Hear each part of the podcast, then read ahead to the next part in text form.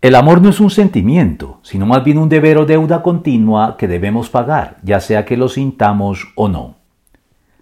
Al abordar el tema de las deudas y la obligación que los creyentes tenemos de pagar lo que debemos a nuestros acreedores siempre que podamos hacerlo como parte del buen testimonio que los cristianos deben brindar al mundo, Pablo señala una deuda permanente que nunca puede ser saldada del todo y que pone sobre nosotros el peso de la obligación a lo largo de toda la vida.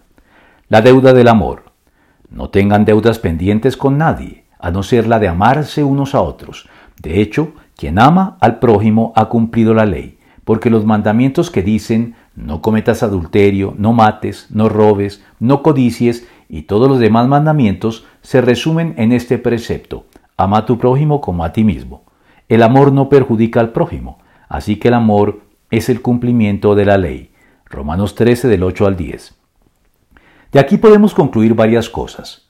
En primer lugar, que el amor en su sentido más amplio e incluyente, más que un sentimiento que nos vincula a un muy selecto y estrecho grupo de personas de nuestros especiales afectos, es en realidad un deber que tenemos hacia todos nuestros semejantes. Y en segundo término, que si lográramos que el amor fuera el motivo de todo lo que hacemos, no tendríamos que preocuparnos por estar cumpliendo la ley, sino que la cumpliríamos de manera espontánea y natural. Esto fue lo que llevó a Agustín de Hipona a declarar, ama y haz lo que quieras. Afirmación entendida no como si el amor lo justificara todo, sino más bien para señalar el hecho de que si pudiéramos amar de manera perfecta y si el amor fuera nuestra motivación permanente, siempre haremos lo que es justo.